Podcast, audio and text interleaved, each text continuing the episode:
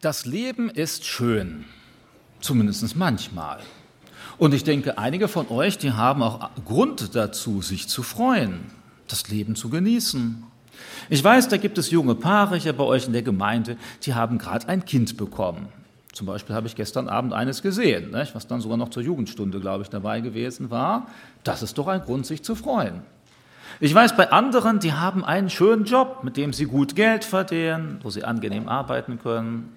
Ich weiß, da gibt es Leute unter euch, die haben gerade erfolgreich ihren Schulabschluss hinter sich gebracht. Andere, die planen schon einen schönen Urlaub in den nächsten Wochen. Das sind doch alles Gründe, um sich wirklich freuen zu können. Und das sollten wir auch tun. Denn immer nur rumzumäkeln ist ja eine Sache der Undankbarkeit auch Gott gegenüber, der uns reich beschenkt und all diese Dinge gibt, über die wir Danke sagen können die wir genießen können, die wir gerne aus der Hand Gottes nehmen können und wissen, das kommt nicht von uns, sondern das kommt von unserem Vater im Himmel. Und doch muss ich euch sagen, auch wenn ihr euch darüber freut, das ist natürlich nicht alles. Denn traurige Botschaft, du wirst sterben. Ja gut, für den einen wird das innerhalb des nächsten Jahres sein, für den anderen, der hat vielleicht noch ein bisschen länger Zeit. Aber das ist ziemlich sicher. Gut, diejenigen, die sich in der Bibel gut auskennen, die wissen, naja, wir haben so eine schwache Hoffnung auf die Entrückung. Wenn Jesus dann direkt wiederkommt, dann werden wir, sofern wir dann noch da sind und gläubig sind, mit ihm entgegengerückter in den Himmel. Das stimmt. Allerdings, es könnte auch durchaus sein, dass das noch ein bisschen länger dauert und dass Gott deine Uhr vorher ablaufen lässt. Und dann ist hier auf der Erde irgendwann einmal Schluss. Du hast deinen letzten Schnaufer getan und dann bist du äh, hier am Ende. Die werden sterben. Das ist eine wichtige Wahrheit. Eine Wahrheit, die die Menschen, mit denen wir heute zusammenleben, gerne irgendwie verdrängen. Es gibt Leute, die machen schon einen großen Bogen um jeden Friedhof. Und wenn Sie eine Anzeige bekommen von jemandem, der verstorben ist, planen Sie schnell noch einen Kurzurlaub, um dann erst wieder zurück zu sein, wenn die Beerdigung vorbei ist. Weil dann wird man ja an die eigene Sterblichkeit erinnert. Oh, das ist ja unangenehm. Manche haben sich auch auf der Erde so eingerichtet, als wollen sie die letzten nächsten 500 Jahre hier verbringen. Also das Haus ist so sicher gebaut und das Konto so gut gefüllt, das reicht, naja, vielleicht nicht ganz für 500 Jahre, aber vielleicht für lange, lange Zeit und äh, vergessen dabei, äh, du wirst sterben, ich werde sterben. Und für die meisten von uns wird es schneller sein, als wir uns das so vorstellen. Manche verdrängen das ja auch. Du darfst ja heute in Deutschland zu keinem Menschen sagen, er ist alt. Also schon wenn ich zu manchen Leuten komme und sage, ja, ich bin zwischenzeitlich alt, und sage, nein, das kannst du doch nicht sagen, so, nicht? Und ja, und ich erinnere mich an einen Professor an der Universität, der kam eines Tages zur Vorlesung und äh, der war schon Mitte 80. Nicht? Und dann hat er erwähnt an der Uni und hat gesagt, ja, am Wochenende da war ich bei einem Geburtstag und ich war der Jüngste. Ja, da habe ich mir gedacht, was war das wohl für ein Geburtstag? Nicht? Wer ist da alles gekommen und so? Na, dieser Professor ist zwischenzeitlich auch schon lange tot, nicht? aber der hat, wollte damit ausdrücken, der Tod ist ja noch lange hin. Ich habe noch viel Zeit. Ich bin zwar Mitte 80, aber es ist noch viel Zeit vor mir. Dann müssen wir sagen, nein, nein, täusch dich nicht. Der Tod ist näher, als du denkst. Und selbst wenn es noch ein paar Jahre ist, frag doch mal eine von den Alten. Also es gibt natürlich keine Alten in der Gemeinde, nicht? aber frag doch mal ein paar diejenigen, die schon viele Jahre hinter sich haben. Wenn sie zurückschauen, dann frag sie doch mal, ja, wie lang war das Leben denn? Und die meisten Alten, die ich kenne, sagen, das war ganz schnell vorbei. Das ist so, als ob ich gestern noch verheiratet war, als ob ich vorgestern noch meine kleinen Kinder gehabt habe, als ich gerade von der Schule gekommen bin. Das ist ja so, wenn das Leben vor uns liegt, dann scheint es endlos lang zu sein. Wenn wir zurückschauen, dann scheint es häufig wie im Flug vergangen zu sein. Und das wird in den nächsten Jahren auch nicht anders laufen als bisher. Und äh, deshalb ist es gut, dass wir uns an das alttestamentliche Wort erinnern. Bedenke, dass du sterblich bist, damit du klug wirst. Also das Denken an den Tod soll nicht uns einen Angstschauer über den Rücken jagen. Das soll uns nicht in Panik bringen, jetzt noch mehr Gemüse zu essen und noch mehr Sport zu machen, um es vielleicht noch ein paar Monate hinauszögern zu können, sondern das soll uns dazu führen, dass wir klug werden, damit wir nämlich merken, das Leben hier auf der Erde ist ja gar nicht das, worauf wir eigentlich hoffen. Das ist so eine Zwischenphase, das ist eine Probezeit für den Himmel, das eigentliche, worauf wir aus sind und worauf wir alle warten. Jeder Mensch, ob er es weiß oder nicht, wartet eigentlich auf die Ewigkeit, nur die einen die Ewigkeit bei Gott und die anderen die Ewigkeit von Gott getrennt. Denn jeder Mensch lebt ewig, also auch diejenigen, die sich das gar nicht so vorstellen. Und das ist das Eigentliche, worauf wir warten. Dann wird uns einmal diese Zeit hier auf der Erde wie ein Vorspiel vorkommen, wie eine Ouvertüre, wie etwas, was das einleitet. Aber das Eigentliche kommt eben noch. Und deshalb ist es gut zu bedenken, dass wir sterblich sind. Besonders in einem Land wie Deutschland, wo wir überwiegend wohlhabend sind. Klar, ich weiß, einige denken schon wieder, wenn du wüsstest, mit wie wenig Geld ich auskommen muss. Ja, wenn du so denkst, dann musst du mit mir mal das nächste Mal, wenn ich nach Indien fahre, nach Indien kommen und dann weißt du wirklich, was es heißt, mit wenig auskommen zu müssen. Also selbst diejenigen in Deutschland, die wenig haben, sind im Vergleich zur Gesamtbevölkerung in der Welt immer noch wohlhabend. Uns allen geht es gut und lasst uns das auch eingestehen und Gott dankbar dafür sein, auch wenn wir einen Nachbarn vielleicht haben, der noch ein bisschen reicher ist als wir. Ja, uns geht es gut. Aber gerade in einem Land, wo es uns relativ gut geht, wo wir seit Jahrzehnten Frieden haben, wo uns jeder in Ruhe lässt, wo wir allgemeine Anerkennung haben, die Leute im Durchschnitt verhältnismäßig freundlich, wenn auch distanziert sind, da wo wir nicht nur unsere körperlichen Bedürfnisse stillen können, sondern wo wir im Überfluss haben. Also keiner von uns muss ja mit Brot und Wasser auskommen, schätze ich mal. Ne? Also wenn ihr wirklich mit Brot und Wasser auskommt, dann lade ich euch nachher noch zu McDonald's oder so ein, damit ihr mal ein bisschen mehr bekommt, also noch zwischen dem Brot ein bisschen Fleisch ne, und so. Aber ich schätze mal, die meisten von euch müssen nicht nur mit Brot und Wasser auskommen. Na gut, während der Zeit, als ich in Indien gewesen war, mehrere Wochen, dann irgendwann mit der Zeit konnte ich keinen Reis mehr sehen. Na, ich weiß, es gab dann morgens Reis und mittags Reis und abends Reis und nächsten Morgen Reis und wieder Reis und ein kleines bisschen Soße darüber. Und die Leute waren froh, dass sie überhaupt den Bauch gefüllt haben. Und als ich dann wieder nach Deutschland gekommen bin, habe ich gesagt, oh, endlich mal wieder Kartoffeln, endlich mal wieder Brot, nicht? endlich mal wieder Nudeln, endlich mal wieder und so weiter. Ja, also wie gesagt, wir leben hier ziemlich gut in Deutschland und das kann uns manchmal dazu verführen, dass wir uns danach sehnen, ach, so müsste es doch dauerhaft sein, so es gut sein, das soll doch nach möglich nicht so schnell zu Ende gehen. Meistens sehen wir uns als Menschen in Deutschland eher nach dem Jenseits, nach Gott, wenn mal alles schief geht.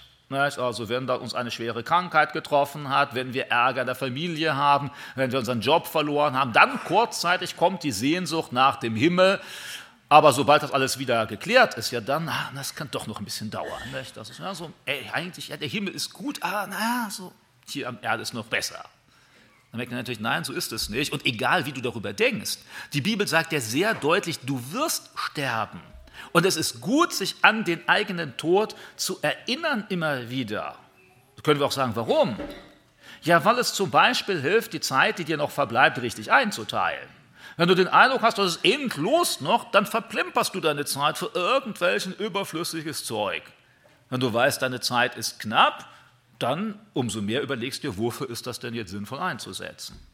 Darüber hinaus, wenn du weißt, das Leben hier auf der Erde ist nicht das eigentliche Ziel, sondern du bereitest dich hier vor für die Ewigkeit, dann überlegst du natürlich auch, ja, inwiefern dient das denn jetzt der Ewigkeit, was ich hier auf der Erde tue? Ist das nur, damit ich mal einen schönen Tag gehabt habe, mal ein gutes Gefühl gehabt habe? Oder dient es wirklich meinem Zustand in der Ewigkeit? Wie eben Jesus sagt, und wir haben es vorhin gehört, sammelt euch Schätze für den Himmel, wo weder Mord noch Rost es fressen. Das überlege ich ja stärker erst, wenn ich damit rechne, es gibt ein Leben nach dem Tod. Wenn ich damit rechne, hier auf der Erde, das ist alles, ja, dann überlege ich nur, wie kann ich dieses Leben, was mir verbleibt, möglichst angenehm füllen mit netten Erlebnissen, mit Treffen von Freunden, mit Urlaubsreisen, mit was weiß ich schön, was euch gerade Spaß macht. Aber wenn ich weiß, das Eigentliche kommt danach, dann überlege ich ja auch, wie ich meine Zeit hier auf der Erde so fülle und gestalte, dass es mich eben genau für diese Situation vorbereitet. Auch dadurch können wir klug werden. Wir können auch klug werden dadurch, dass wir äh, nach anderen Maßstäben unser Leben gestalten. Eine große Zahl von Menschen in Deutschland gestalten ihre Maßstäbe danach, was ist gerade angesagt und verwenden sehr viel Zeit damit. Ich weiß nicht, ich hoffe, nicht viele von euch gehören dazu, sonst seid ihr mir nachher böse. Nicht? Aber es gibt dann auch Leute, die alle zehn Jahre ihre Fliesen aus der Wohnung schlagen, weil die aus der Mode gekommen sind. Und alle Kleider wegwerfen, nach Rumänien schicken, damit sie wieder neue kaufen können, weil die auch aus der Mode gekommen sind.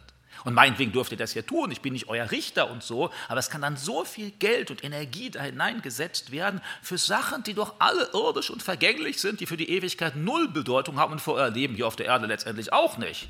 Oder bist du glücklicher, wenn du deine braunen Kacheln rausgeschlagen hast und jetzt weiße hast? Geht das dann besser? Stehst du morgen glücklicher auf? Bist du gesünder, erfüllter, heiliger? Und falls ihr jetzt gerade dabei seid, bekommt ihr wahrscheinlich ein schlechtes Gewissen und sagt, oh, schnell Fliesen zurück nicht, zum Baumarkt und so. Und, ja, und nein, müsst ihr meinetwegen nicht. Das ist ja, ich bin ja nicht dafür verantwortlich. Nur manches Mal beschleicht mich da schon irgendwie die Bedenken, investieren wir nicht zu viel Zeit in diese Dinge, die letztendlich für unser Leben total unwichtig sind. Und wenn wir wissen, dass wir bald sterben, sind sie noch viel unwichtiger. Denn sobald ihr gestorben seid, werden eure Erben oder die es kaufen, wieder alle Fliesen rausschlagen. Nicht? Also lasst die arbeiten doch gleich für die. Nicht? Könnt ihr einen Arbeitsgang sparen zwischendrin.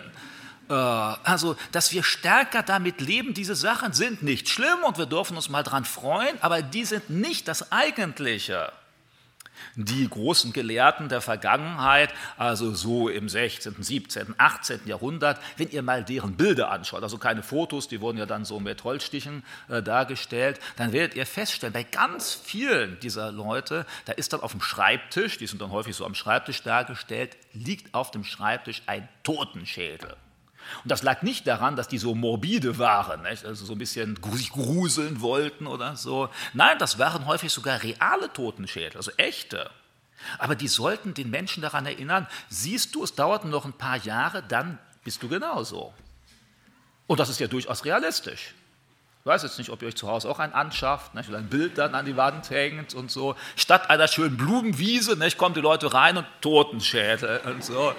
Ja gut, manche Nachbarn könnten das auch missverstehen. Die denken, ihr gehört irgendeinem seltsamen Kult an, nicht, das die da machen. Aber im Grunde genommen finde ich diesen Gedanken gar nicht so falsch.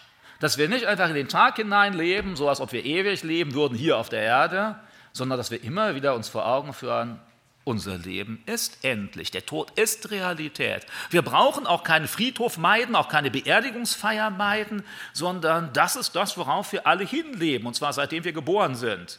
Das ist das, was die Bibel uns deutlich sagt. Wir leben in einer Welt, die vom Tod gekennzeichnet ist und vom Verfall, weil wir uns von, also unsere Vorfahren und wir auch, uns von Gott abgewandt haben. Und dann ist das ganze Leben eine Vorbereitung oder findet sein Ende eben im Tod, der mit Sicherheit kommt. Und äh, die Menschen um uns herum und wir selbst müssen uns natürlich die Frage stellen, ja, was ist denn dann, wenn wir tot sind? Und der Tod ist, wie gesagt, das sichere. Aber was danach kommt, ja, da sind die Menschen sich nicht so einig. Wahrscheinlich der große Teil der Deutschen, die vertreten zwischenzeitlich die Auffassung, mit dem Tod ist alles aus. Die fressen die Würmer, oder du wirst halt kremiert und verbrannt, dann gibt es ein bisschen Asche, die wird vielleicht am Mittelmeer ausgestreut, weil du da so gerne Urlaub gemacht hast, als ob es das Mittelmeer interessiert oder die Fische oder so. Nicht? Aber manche haben den Eindruck, dass sie da noch mit was Gutes tun. Aber sonst eben, wenn du ganz beerdigt wirst, dann ist das auch so. Du kommst in den Sarg und dann gibt es nochmal eine traurige Feier und dann kommst du in die Erde und da bleibst du dann ein paar Jahre, beziehungsweise dein Körper bleibt da und dann verfällt der. Und nach ein paar Jahrzehnten, spätestens Jahrhunderten bleibt von dem nichts mehr übrig. Und manche sagen, das ist genau das Ende. Danach gibt es nichts mehr. Danach ist das dunkle, tiefe, schwarze Loch Wobei ich mir immer die Frage stelle, falls einer von euch diese Auffassung vertritt, wie kannst du damit leben? Denn eigentlich ist das ja eine fürchterliche Perspektive. Denn im Grunde genommen musst du sagen, dadurch wird ja auch alles, was du hier in der Zwischenzeit tust, vollkommen sinnlos. Denn warum sollst du jetzt noch irgendeine große Urlaubsreise machen, wenn du in ein paar Jahren in der Erde vermoderst und mit dir alle Urlaubserinnerungen verschwinden? Denn glaub mal nicht, dass deine Eltern, dass deine Kinder dann alle deine Fotos, die du mal mit dem Handy gemacht hast, aufheben und ständig anschauen und sagen, oh, wie schön war es, dass mein Vater in Urlaub gewesen war. Die werden das alles löschen. Die brauchen den Platz für den neuen Spielfilm oder so etwas, den sie runterladen. Das ist die Realität. Also deshalb, wofür diese großen, weiten Urlaubsreisen? Schon Blaise Pascal sagt, naja, die meisten Leute reisen nur, um es irgendjemandem zu erzählen. Wenn du es keinem erzählen durftest, dann würden die meisten gar nicht reisen in Urlaub. Ne? Ja, man müsste mal wieder ein neues äh, Profilfoto bei Facebook einstellen. Ne? Also ich und, naja, was weiß ich, die Freiheitsstatue in New York oder so etwas. Und dann sehen wir vieles, wenn es wirklich nach dem Tod nichts gibt, ist eigentlich sinnentleert. Es hat keine wirkliche Bedeutung, wenn wir ehrlich sind. Darüber hinaus, diese Leute, die sagen, dass nach dem Tod nichts kommt, die haben ja auch keinerlei Beweis dafür, dass das so ist. Oder kann dir irgendeiner Beweis sagen? War da irgendeiner, der jetzt zurückgekommen ist und gesagt, ja, ich war da und danach ist nichts. Und der das auch bestätigen kann, also glaubwürdig, nicht einfach nur behaupten kann. Und wir alle wissen ja, egal ob wir Christen sind oder nicht, dass eben der Mensch nicht nur sein Körper ist, sondern dass der Mensch auch eine Seele hat. Selbst ein Atheist weiß das, dass der Mensch auch eine Seele hat, dass er nicht nur die Materie ist. Das merken wir auch schon, wenn ein Mensch stirbt in der Minute vor dem Tod oder nach dem Tod, wenn wir das überhaupt so genau messen können, der Körper ist noch genau derselbe, die chemischen Substanzen sind noch genau dieselben, aber die Seele ist weg. Wir merken sofort, da ist nicht mehr der Mensch, der darin wohnt, es ist nur noch seine Hülle. Wie will man das denn materialistisch erklären, wenn es wirklich nur die Materie gibt? Ja, und alle, die täglich ihr Smartphone bedienen oder ihren Computer, die wissen doch auch, der Computer ist nicht nur die Hardware, sondern auch die Software. Und kannst du die Software materiell fassen? Ja, natürlich nicht. Und bei den Menschen ist das so ähnlich. Das, was wir hier äußerlich haben, ist die Hardware, nicht? also übertragen. Das ist eben der Körper, die Materie. Aber das, wo die Musik spielt, das, worauf es eigentlich ankommt, ist die Software. Und in dem Moment, wo der Mensch stirbt, verlässt die Software die Hardware also um mal moderne Begriffe zu benutzen dabei. Das heißt, die Seele verlässt den Körper und die wird dann übertragen irgendwo anders hin und sie ist eben nicht mehr da. Nur, dass keine Materie mehr da ist, die lebt, heißt doch nicht, dass der Mensch nicht mehr da ist, der lebt. Rein biologisch ist es ja so, dass äh, die meisten von euch haben schon kein einziges Atom mehr an sich von dem, wo ihr geboren worden seid. Aber eure Seele ist auch die gleiche. Deshalb erinnert ihr euch daran und deshalb habt ihr eine Identität, die sich über Jahrzehnte entwickelt. Denn ihr wisst ja, biologisch, die Zellen sterben alle nach, werden erneuert, werden ausgetauscht. Wenn ihr 20 Jahre alt seid, ist keine einzige Zelle mehr da von dem, wo ihr 5, 6 Jahre alt gewesen seid. Und jetzt sagt ein Materialist, jetzt stirbt mit dem Körper alles. Ja, was ist denn jetzt der Körper? Der ist ja schon lange gestorben. Der Großteil eurer Zellen sind ja lange abgestorben und trotzdem habt ihr noch den Eindruck, ihr seid als Person da. Oder habt ihr den Eindruck, ihr seid heute vollkommen andere Menschen? Naja gut, wenn ihr bekehrt seid, dann seid ihr im spirituellen, geistlichen Sinne anders, aber äh, eigentlich denkt ihr, da ist eine Kontinuität. Und diese Kontinuität ist eben die Seele, nicht der Körper. Der Körper verfällt von Tag zu Tag und wird erneuert und so, bis irgendwo mal dann durch ein Totenende gesetzt wird. Und das zeigt uns doch gerade, dass der Mensch eben nicht nur seine Materie ist, die stirbt, wenn es mal äh, zum Ende geht. Und das zeigt doch gerade, dass diese Vorstellung nach dem Tod ist alles aus eher unbegründet ist, eher nicht beweisbar ist, eher sehr spekulativ ist, eher einiges dagegen spricht. Und äh, dann gibt es die Leute, äh, die sagen, ja, nach dem Tod geht es schon weiter, aber nach dem Tod, da ist alles glücklich und zufrieden. Ihr kennt das vielleicht, diese Bücher mit Berichten von den Nahtoderfahrungen. Nahtoderfahrungen, die Frau Kübler-Ross hat die gesammelt, auch einige andere. Und die sagen dann, ja, wenn du stirbst, dann haben einige dieser Leute die Erfahrung gemacht, sie lagen irgendwo im Krankenhausbett oder auf dem Operationstisch. Und dann kommt vor ihnen ein langer schwarzer Tunnel und am Ende dieses Tunnels ist ein Licht und sie rauschen da durch und verlassen den Körper. Und dann am Ende dieses Tunnels, da ist dann irgendjemand, den sie lieben und mögen und der empfängt sie dann und umarmt sie und küsst sie und alles ist perfekt. Eine nette Geschichte. Aber ist es mehr? Und hier würde ich sagen, nein, es ist eben nicht mehr. Es ist zu Recht genau, wie der Begriff es sagt, ein Nahtoderlebnis. Es ist kein Blick wirklich ins Jenseits. Erstmal müsste man ja die Frage stellen, und wo sind dann alle Menschen, die dich genervt haben? Weil die erleben ja dasselbe, die sind dann auch irgendwie in der ewigen Paradies. Und wenn du die wieder triffst, was ist denn dann? Merkt man, es passt irgendwie seltsam, ist das, nicht? Da merken wir, diese Menschen waren ja gar nicht tot. Die waren nur dem Tod besonders nahe. Die haben mal zwei, drei Minuten Herzstillstand gehabt und dann läuft im Gehirn halt alles Mögliche ab. dann ist es auch so, wenn ich jetzt hoffentlich nicht zu unromantisch werde, nicht, dann führt das dazu, dass das Gehirn weniger durchblutet wird. Das führt zu einer Zentralisierung des Blutsystems. Das führt dazu, dass mit der Zeit auch beim Auge wird es am Lande schwarz, so wie früher bei den Bildschirmen. Nicht? Und dann in der Mitte bleibt nur noch der weiße Fleck. Und das ist der weiße Fleck, den du dann siehst. Das hat nichts damit zu tun, dass du auf dem Weg in den Himmel bist. Das ist ein rein medizinisches äh, Konzept, was abläuft kurz bevor du stirbst. Und gerade falls ihr Christen seid, müsstet ihr das doch lange wissen. Kein Mensch hat einen Blick ins Jenseits, weil Gott es nicht will. Denn jetzt nehmen wir doch mal den Lazarus, der stirbt. Der ist schon so tot, dass er verwest. Dass seine Schwestern sagen, du kannst da nicht hingehen, der stinkt schon. Verwesen. Und dann erweckt ihn Jesus wieder auf zum Leben. Spektakulär. Und was macht der Lazarus? Der sagt, boah, ich war im Himmel und da habe ich mit Gott gesprochen und die Engel, die da sind, die hättest du mal sehen sollen. Ihr seid doch Bibelkenner, ne? jetzt müsst ihr Protest erheben. Nämlich genau das sagt er nicht. Kein Wort vom Jenseits, kein Wort vom Himmel oder sonst irgendetwas. Ja, warum? Weil Gott nämlich eine Gedankensperre gesetzt hat zwischen diesseits und jenseits. Das ist die Tochter des Jairus und die wacht auf und wenn ich mich recht entsinne, sagt sie, ich habe Hunger.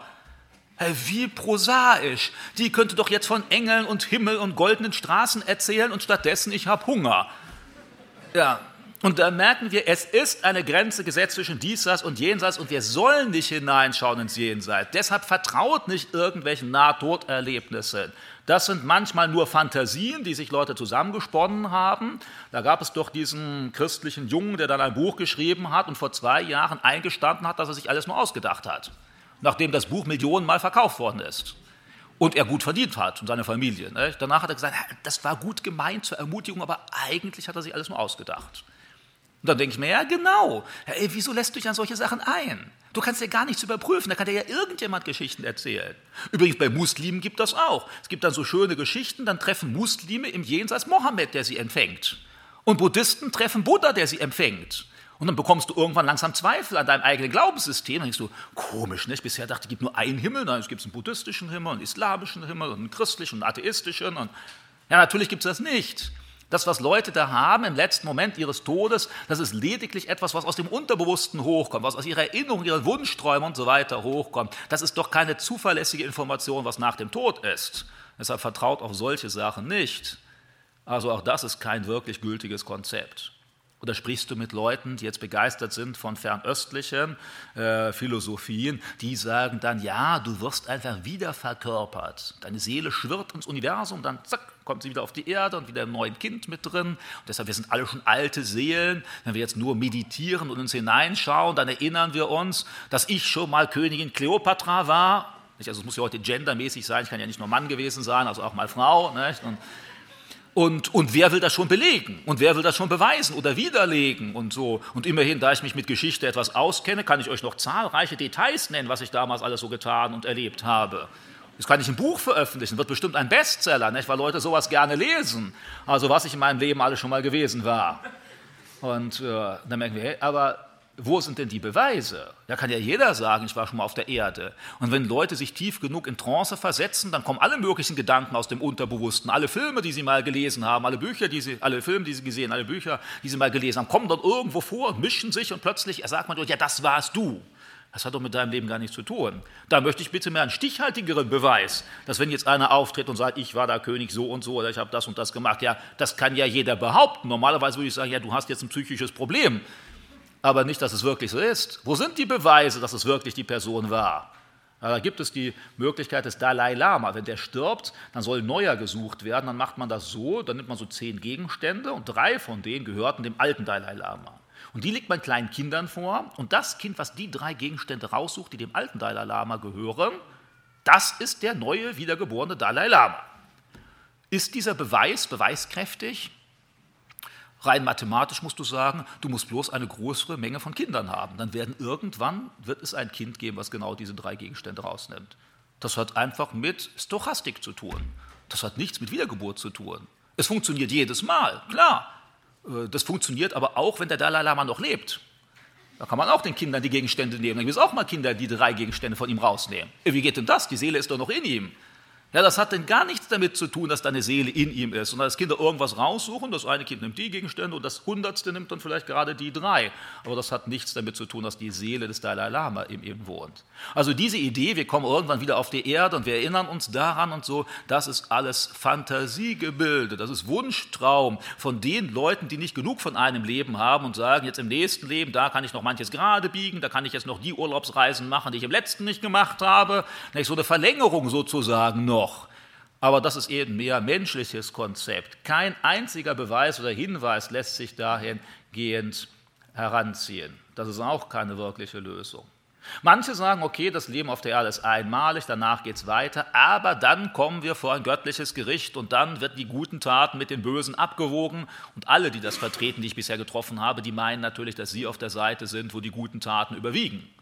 Oder habt ihr jemals einen erlebt, der sagt, ich glaube, ich werde da zu kurz kommen, es klappt nicht? Na, die meisten Leute halten sich ja für verhältnismäßig gut. Also, na, gerade so ein paar Sachen sind schiefgelaufen, aber generell bin ich doch ein guter Mensch. Also die meisten Leute, die ich treffe. Äh, und dann denken sie, na dann, wenn einer schon gerettet wird, na dann ich auch. Nicht? Also ich bin ja schon nicht so böse, also immerhin. Ich lüge weniger als mein Nachbar, stehle weniger als mein Nachbar, schlage meine Frau weniger als mein Nachbar, also das war jetzt nicht meine Aussage über mich, das war jetzt hypothetisch so. Nicht? Ja, äh, so denken viele Leute und da muss man sagen, nee, aber so läuft es im Jenseits eben nicht, weil du wirst nicht im Jenseits dafür von Gott getrennt, weil du gute Taten getan hast. Denkt an den reichen Jüngling, das sagt, da war Jesus ihn lieb geworden. Aber das Problem war, dass eben nicht alles gut ist im Leben und dass man nicht durch die paar guten Taten die Bösen neutralisieren kann. Also das ist auch schlecht. Ja, wenn wir Informationen bekommen wollen von dem, wie es im Jenseits läuft nach dem Tod, dann wäre sie am zuverlässigsten von einer Person, die nachweislich tot war und wieder zurückgekommen ist und sich dann auch noch erinnern kann. Von einer Person, die einen Blick wirklich ins Jenseits hat, und zwar nicht durch eine Vision, sondern da gewesen ist. Und diejenigen, die von euch fromm sind, die wissen natürlich, äh, solch eine Person gab es nur einmal. Also es gab Leute, die wieder auferweckt worden sind, wie Lazarus, aber der erinnerte sich ja nicht dran. Aber wir haben eine Person, nämlich Jesus Christus. Der ist nachweislich gestorben. Zahlreiche Leute haben das untersucht und bestätigt. Und er war nicht nur ein paar Minuten weg, wie Leute mit Nahtoderlebnissen, nicht drei Minuten, zack, Herzstillstand und jetzt dann wieder wiederbelebt, sondern der war drei Tage tot. Das ist wirklich tot. Und danach ist er zurückgekommen. Und danach wurde er von über 500 Menschen wiedergesehen und erkannt. Also das war jetzt nicht irgendein anderer, der sich für ihn ausgegeben hat, nicht einer, der in einer anderen Form reinkarniert ist oder so, sondern einer, der genauso aussah, der wiedererkennbar war, den die Leute an der Stimme, an seinem Auftreten, an seinen Wundmalen, an den Händen wiedererkennen konnten. Und wenn einer uns zuverlässig Informationen geben kann, wie es nach dem Tod weiterläuft, ja dann schon er, würde ich doch mal sagen. Darüber hinaus ist es ja so, Jesus war ja auch schon im Jenseits, bevor er hier auf die Erde gekommen ist. Denn er war ja auch da schon bei Gott, hat auch da schon den Blick ins Jenseits gehabt und weiß, was dann stattfindet. Also wenn eine Person uns zuverlässig Informationen geben kann, dann die, die schon im Jenseits war und die sich noch daran erinnert und die durch ihre Lebensführung auch Glaubwürdigkeit weitergibt. Also die kein Betrüger ist oder Spinner oder sonst etwas. Und das ist Jesus Christus. Und ich möchte euch einen Abschnitt vorlesen, wo Jesus nämlich genau darüber berichtet, wie das sein wird, wenn wir hier auf der Erde mal gestorben sind. Was passiert denn unmittelbar danach?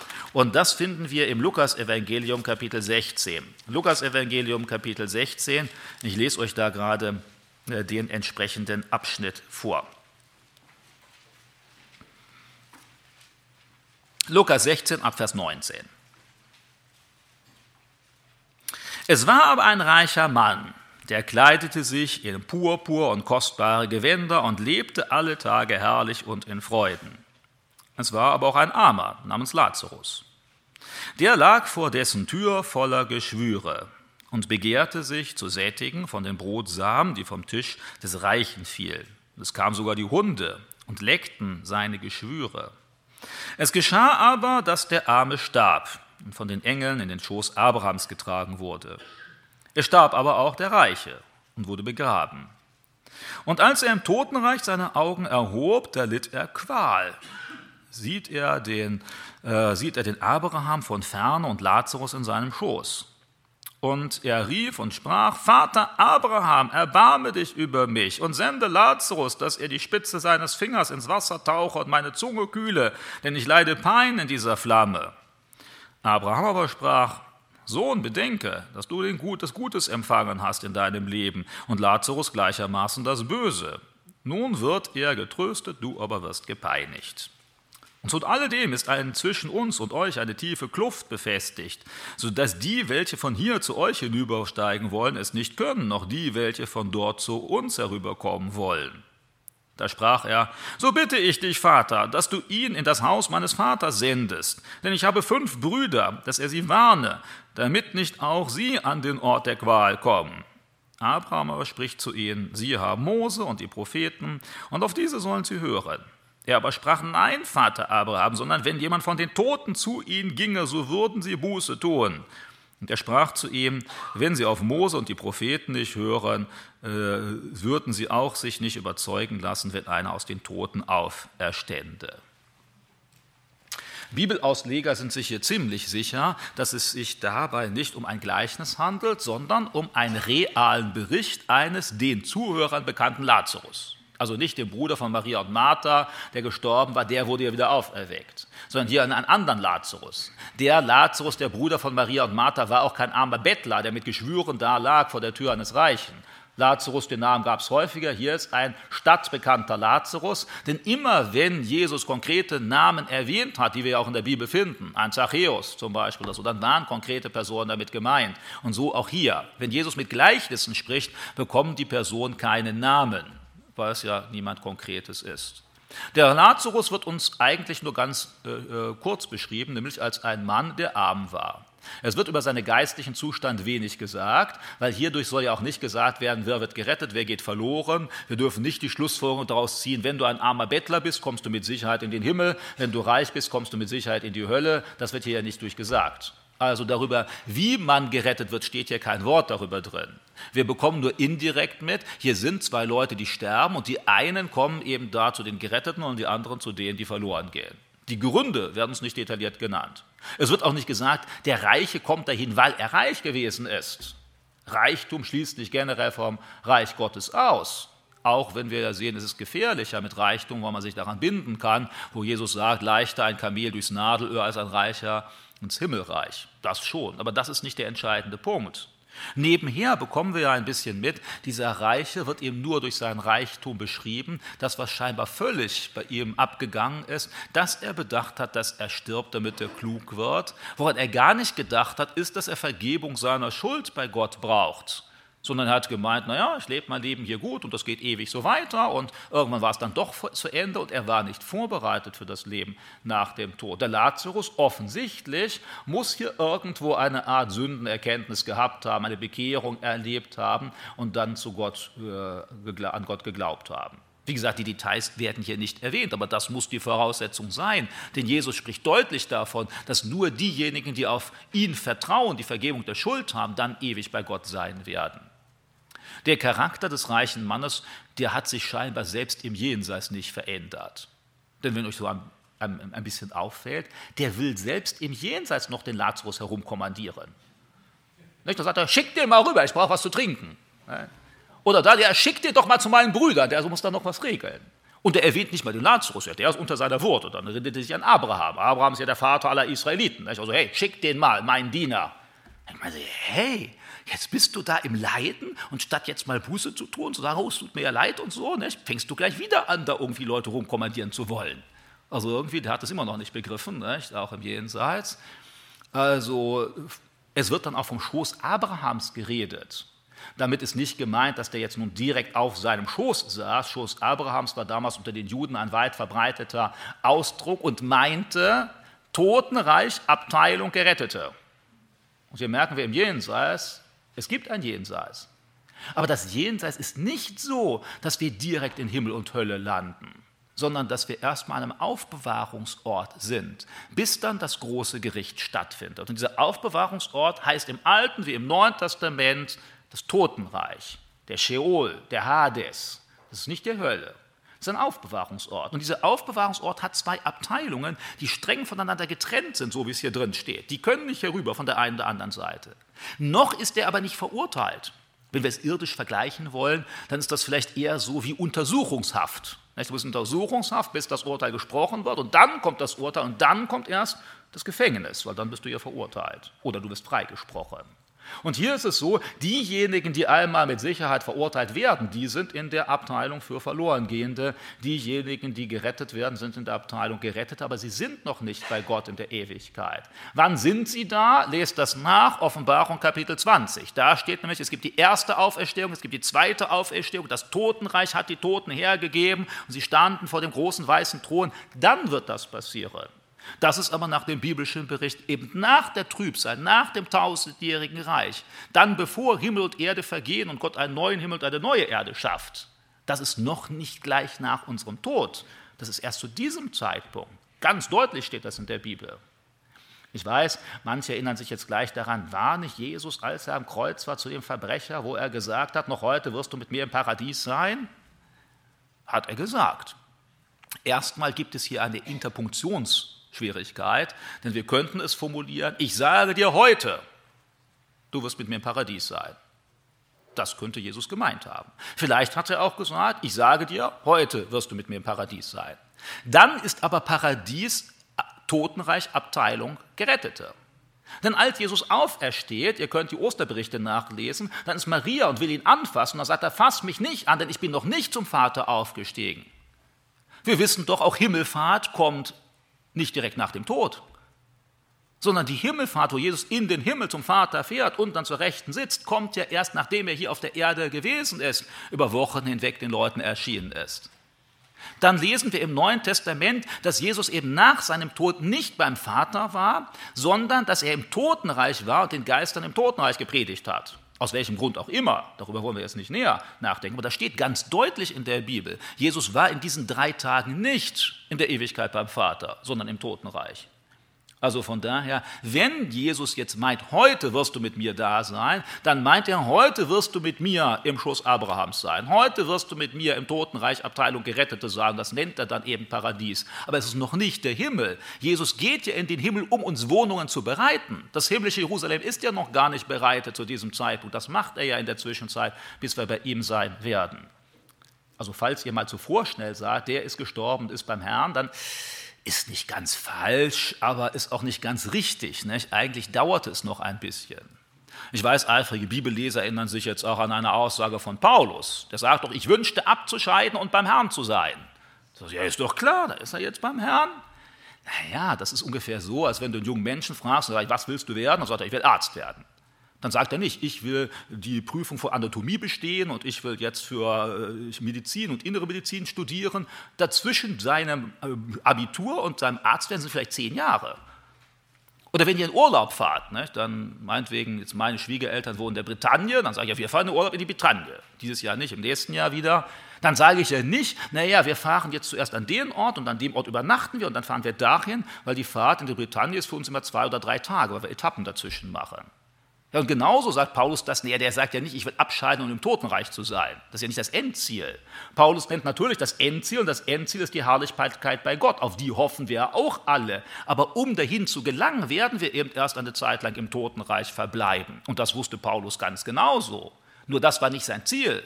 Also er sagt nicht, ich scheide ab, um im Totenreich zu sein, sondern ich scheide ab, um beim Herrn zu sein. Aber um dahin zu kommen, braucht es eben noch ein bisschen. Und das macht die Bibel uns an dieser Stelle auch deutlich. Etwas, was hier aber noch mehr herausfordert, ist, dass wir nämlich erkennen müssen, wenn wir einmal im Totenreich sind, gibt es keinen Wechsel mehr. Wir können nicht mehr von der einen Stelle zur anderen, von der einen Abteilung zur anderen einmal wechseln. Also gut, von dem Schoß Abrahams in die andere will ja auch sowieso keiner, aber in die andere Richtung geht es eben auch nicht. Denn das will der ja. Und dann sagt er, nein, das ist eine Kluft, das geht nicht hinüber, selbst nicht mal zum Besuch.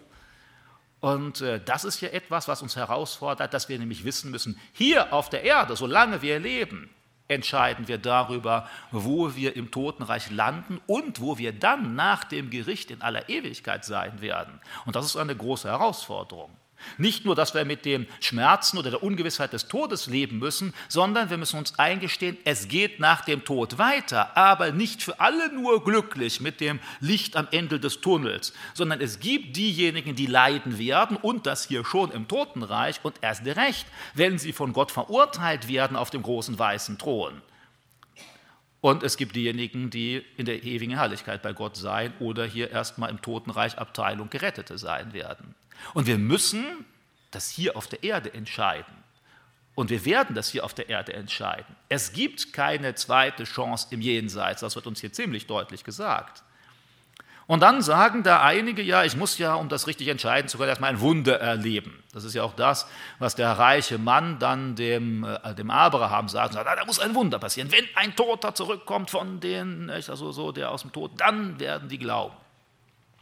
Ich halte das genauso wie der Abraham das hier auch sagt, für eine Illusion. Äh, Menschen, die glauben wollen, werden glauben und die nicht glauben wollen, denen kann passieren, was sie wollen und sie werden nicht glauben. Ich habe im Laufe meines Lebens Leute kennengelernt, die die größten Wunder erlebt haben, die wirklich haarscharf am Tod vorbei, die in ihrer Not zu Gott geschrien haben und Gott hat sie errettet. Und sobald es vorbei war, haben sie gesagt, ach, Schwein gehabt, nochmal davon gekommen.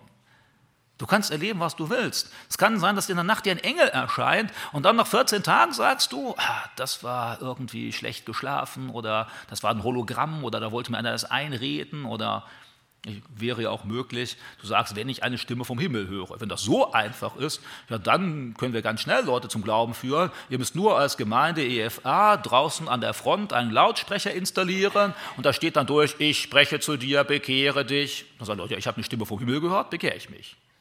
Also ich meine, ich glaube ja nicht, dass ihr solche betrügerischen Sachen macht, nur mir als skeptischer Mensch würde eine Stimme vom Himmel nicht genügen. Da würde ich ja sagen, was weiß ich, das ist irgendein Flugzeug, das halt da irgendwie, da hat einer seine Stereoanlage zu laut angestellt. Also mich würde eine Stimme vom Himmel nicht überzeugen. Und irgendeine Erscheinung würde mich auch nicht überzeugen. Da würde ich sagen, das ist eine Fata Morgana, was heute so heißt, nicht? da hat bestimmt eine Luftspiegelung oder so. Wer nicht glauben will, wird nicht glauben, egal was ihm passiert, selbst wenn er vom Tod gerettet wird. Denkt an die Aussätzigen, die Jesus heilt. Bekehren die sich und werden alle fromme Christen. Kein einziger von denen ist Christ geworden, nur einer hat sich bedankt. Ja, und dann merken wir, genau so sind wir als Menschen. Und wenn du dir einbildest, wenn du nur ein Wunder erlebst, wirst du an Gott glauben und frommer Mensch, das stimmt gar nicht. Du wirst es, wenn du dich dafür entscheidest und sagst, ja, ich will das, dann ja, egal ob mit Wundern und Erscheinungen oder ohne. Und deshalb sagte Abraham, ja, die haben doch alles. Die haben die Propheten, denen hat Gott massenhaft Wunder getan. Das kannst du ja nachlesen, die sind auch vielfach bezeugt. Wenn du Wunder haben willst, zur Lebenszeit Jesu sind zig Wunder passiert und es waren Tausende dabei nicht in einem stillen Winkel des Universums, sondern tausende von Menschen haben zugeschaut und haben es bezeugt. Das sind ja Wunder. Und wenn dir die nicht genügen, dann sagt er ja, dann gibt es keine weiteren. Da musst du eine Entscheidung halt so treffen. Und genau in der Situation sind wir heute, hier und jetzt. Es werden nicht automatisch Wunder passieren. Manchmal tut Gott das so aus Liebe zu uns oder dass er sagt, okay, ach, der hat jetzt so eine schwache Position, der braucht das mal. Aber in den seltensten Fällen wirkt es wirklich, dass die Leute dann gläubig werden, auf Gott vertrauen. Aber manchmal macht Gott das auch heute. Aber nicht in der Regel. In der Regel passiert kein Wunder und in der Regel kommt auch keiner aus dem Jenseits zurück, um uns eine Privateinladung zu geben. Sondern wir müssen mit dem leben, was Gott uns allen mitgeteilt hat. In dem, was wir in der Bibel nachlesen können. Mit dem, was glaubwürdig bezeugt ist, über 1500 Jahre hinweg von zig Zeugen, die hier ihr Leben aufgeschrieben haben. Und danach müssen wir unsere Entscheidung treffen. Bist du bereit, auf Gott zu vertrauen? Denn das ist ja das Entscheidende. Bist du bereit darauf zu vertrauen, dass du schuldig vor Gott bist und dass du Vergebung brauchst und dass du selbst nichts tun kannst, um diese Vergebung zu bekommen, sondern einfach zu Gott kommen musst, um um Vergebung zu bitten, demütig zu sein. Das fällt uns manchmal am schwersten, uns selbst zu demütigen, wo doch alle Welt sagt, wie wichtig und toll und wertvoll wir sind. Es gibt ja Massen an Slogans überall. Du bist wertvoll, du bist wichtig, du bist groß, du bist toll, du bist schön, du bist. Und wenn uns das alle Leute mal sagen, irgendwann glauben wir das auch noch alles. Und dann kommt Gott und sagt, du bist mies. Oder wie Luther sagt, du bist ein Madensack. Oh, das klingt aber nicht so nett. Nicht? Das wollen wir aber nicht hören. Ja, und deshalb fällt es vielen Menschen so schwer, sich vor Gott zu demütigen, einfach mal einzugestehen, ich bin ein Versager. Manchmal gibt es ja auch Leute, die kommen zu euch und sagen, der Glaube ist nur für die Schwachen. Und die haben ja recht. Oder der Glaube ist nur für die Kranken. Die haben auch recht. Sie haben nur noch nicht gemerkt, dass sie auch krank sind. Das ist das Problem, dass sie auch schwach sind. Manche brauchen erst eine Zeit lang dafür, ehe sie das merken. Wir sind alle hilfsbedürftig, alle, egal wer. Mich erinnert das immer wieder an einen Nachbarn, der ist vor zwei Jahren gestorben oder drei Jahre ist es vielleicht her. Der war ehemals Personenschützer hat mir dann erzählt, begeistert, welche bekannten Persönlichkeiten er da alle geschützt hat und dann Fotos gezeigt. Und dann hat er Herzprobleme bekommen, Herzfehler. Und als er da war, also als bei uns wohnte, da war ihm seine Karriere schon vorbei. Er trauerte ihr nach. Dass wir so miteinander redeten, auch über Gott redeten. Dann hat er irgendwann nochmal aufbrausend gesagt, wenn der da oben mich haben will, dann werde ich kämpfen. Also dieser Mann, der selbst schon äh, Herzprobleme hat, nicht mehr weit laufen konnte, der seinen Job aufgegeben hat, der wollte jetzt also gegen Gott kämpfen, wenn Gott sein Leben haben will. Da musste ich ihm sagen, ja, was stellst du dir vor? Wenn Gott dein Leben haben will, der braucht bloß ein Wort äh, reden und egal was du kämpfst, dann ist Ende, ist aus. Verstellen, bilden wir uns ein, dass wir mit Gott kämpfen können. Wie lächerlich ist so etwas? Das wäre ja ungefähr so, als wenn du in einem Wirbelsturm wärst, die da die Hausdächer abdecken, die Autos umherwirbeln, da sagst du, mich wird der Sturm nicht bekommen, der soll mal kommen. Ja klar, der deckt Häuser ab, der bewegt dann 20 Tonnen auf einmal, aber wenn ich dahin komme, nicht, dann mit, was weiß ich, wie viel Kilo du wiegst, dann bleibt der Sturm stehen. Das ja, wie einfältig sind manche Menschen auch dabei. Wenn Gott sagt, dein Leben ist zu Ende, Gott muss das nur denken und schon fällst du tot um, egal wie stark und kräftig und reich oder berühmt oder sonst was du bist. Und denk daran, das wird früher oder später kommen. Und deshalb entscheide hier, äh, demütige dich vor Gott, indem du eingestehst, dass du schuldig bist, indem du ihn um Vergebung deiner Schuld bittest und dann beginnst mit Gott zu leben nach seinen Prinzipien und Maßstäben. Dann kannst du sicher sein, dass du mal im Totenreichabteilung Gerettete aufwachst. Sonst wird es nicht der Fall sein. Insofern hat es Auswirkungen im Hier und Jetzt, wenn wir diesen Bericht Jesu lesen über das, was nach dem Tod kommt. Und das ist ein authentischer Bericht für das, was nach dem Tod ist. Das ist von jemandem, der im Jenseits war und weiß, wie es da aussieht. Und zwar bevor er auf die Erde gekommen ist und auch nachdem er hier gestorben ist. Und dem können wir vertrauen. Darauf würde ich bauen. Auf irgendwelche wilden Spekulationen, Hoffnungen, Ängste oder sonst was die Menschen entwickeln, äh, aus ihren Fantasien heraus. Darauf würde ich nicht setzen. Da wird man dann mal schwer enttäuscht. Aber hierauf kann man bauen. Und wenn ihr diese, äh, diesen Bericht in Erinnerung behaltet, ja, dann möchte ich euch drei Dinge mitgeben. Einerseits ist es so, wenn du manchmal schwere Phasen im Leben durchläufst und wenn du bewusst als Christ lebst, wenn du Vergebung deiner Sünden hast, dann ist diese Geschichte doch super toll. Dann kannst du jetzt nach Hause gehen und sagst, super, egal was mir hier auf der Erde noch passiert, ich weiß, ich werde einmal bei Gott sein. Das ist doch eine tolle Perspektive und die sollte man auch mitnehmen. Es ist ja nicht nur so, dass wir den Kopf in den Sand stecken müssen und sagen, oh, wie schlimm das alles, sondern dass wir sehen, ja, es ist nicht mit dem zu Ende, was wir hier auf der Erde erleben. Manchmal brauchen wir diesen Trost, gerade in Phasen, wo es schwierig geht. Oder gerade in Phasen, wenn du wirklich älter wirst und du wirst anfällig. Du kannst dich selbst nicht mehr versorgen, nicht mehr bewegen. Dann ist das ja mühsam auf der Erde. Oder du wirst krank oder so. Und das fängt so Stück für Stück an. Das kommt meistens nicht von einem Tag auf den nächsten. Also vor ein paar Jahren haben die Ärzte mir gesagt, ich habe grünen Star, als ich schon Sehausfälle habe, habe ich jetzt auch. Auf bestimmten Fällen, Stellen sehe ich nichts mehr und das wird tendenziell eher schlimmer als besser. Aber dann ist doch gut, dass ich weiß, das wird nicht für alle Ewigkeit so sein. Das wird hier auf der Erde so sein. Kein Mediziner kann das zurückdrehen, wenn Gott kein Wunder tut. Aber das ist ja nur die kurze Zeit, die ich hier noch auf der Erde verbringe. Paulus sagt doch ganz deutlich, diese Leiden auf der Erde sind kurz und vorübergehend und danach kommt die über alle Maßen herrliche Herrlichkeit bei Gott. Das ist eine Perspektive, die wir brauchen. Nicht depressiv zu werden, sondern zu sagen, naja, diese Zeit hier auf der Erde ist gut und Gott will uns gebrauchen, aber dafür leben wir eigentlich nicht. Und genau das wünsche ich euch, dass ihr euch daran freuen könnt in der nächsten Woche. Wenn du zu Jesus Christus gehörst, wenn du Vergebung deiner Schuld hast, dann weißt du, du wirst einmal genau an diesen Ort kommen, wo der Lazarus da schon wartet. Da kannst du dich mit ihm unterhalten, ne? so für die Wartezeit, bis dann mal die große Auferstehung kommt.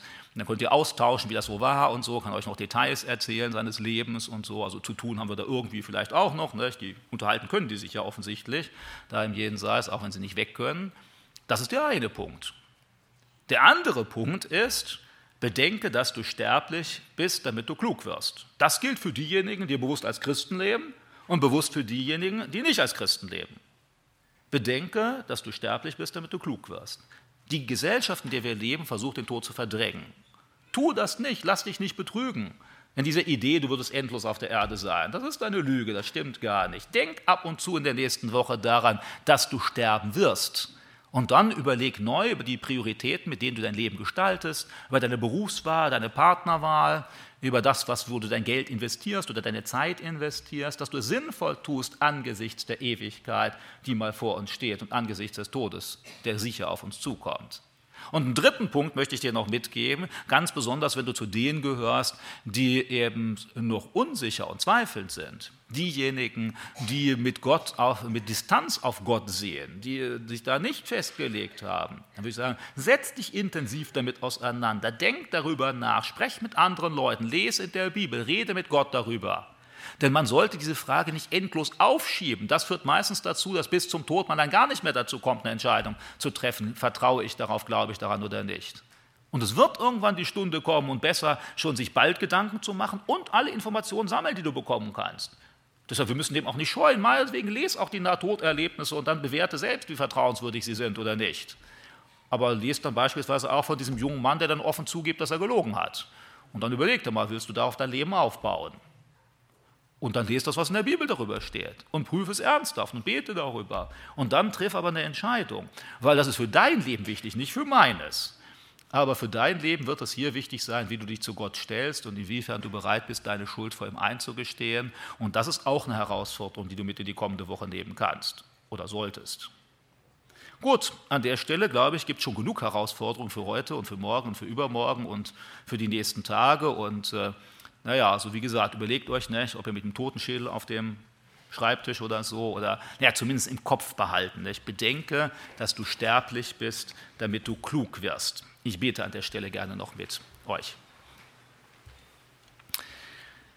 Vater im Himmel, vielen Dank dafür, dass du die Welt geschaffen hast und wir uns an dir freuen dürfen. Danke für all die schönen Momente in unserem Leben, die wir bisher erfahren haben und die noch auf uns zukommen werden. Danke dafür, dass du in Jesus Christus Mensch geworden bist, damit wir dich erfahren können, dich richtig kennenlernen können, wissen, wie sehr du uns liebst.